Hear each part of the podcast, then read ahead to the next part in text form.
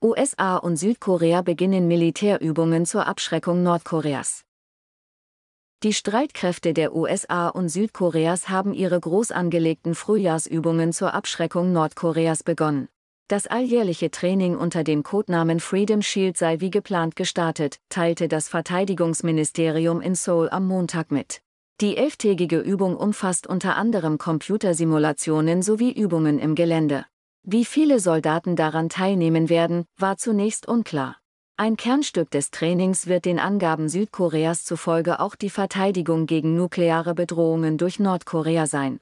Die USA und ihre Verbündeten Südkorea und Japan sehen sich durch das Atomwaffen- und Raketenprogramm des international weitgehend isolierten Landes direkt bedroht.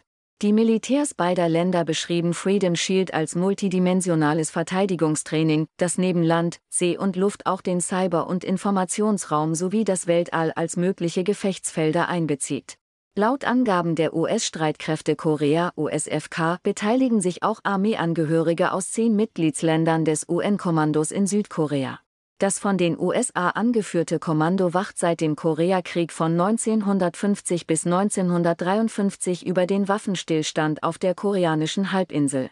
Nordkorea hatte in der Vergangenheit immer wieder mit harten Gegenmaßnahmen gegen die Militärübungen der USA und Südkoreas gedroht.